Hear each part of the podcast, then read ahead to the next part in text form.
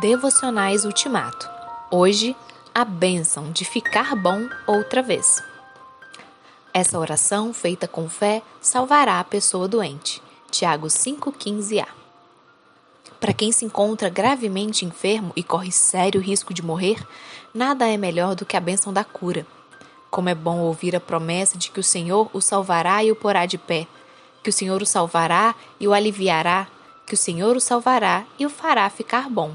Essa foi a sensação do rei Ezequias, o 13º rei de Israel, parte do sul, quando se viu curado de uma doença mortal depois de ter orado ao Senhor. Segunda Reis 25.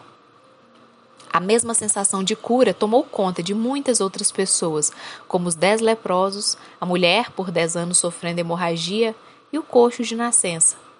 Em alguns casos, o Senhor não salva o doente da doença, mas salva o doente da morte já ocorrida, como filho da viúva de Sarepta e o irmão Maria e Marta.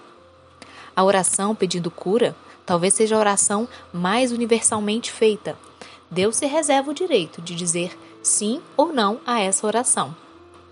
Se ele respondesse positivamente a todas as orações com fé feitas em favor da pessoa enferma, a igreja seria enorme em termos de número. Na verdade, a oração da fé não é o agente da cura, mas o seu instrumento. O agente da cura é o Senhor. A parte final do versículo 15 explica: O Senhor lhe dará saúde e perdoará os pecados que tiver cometido.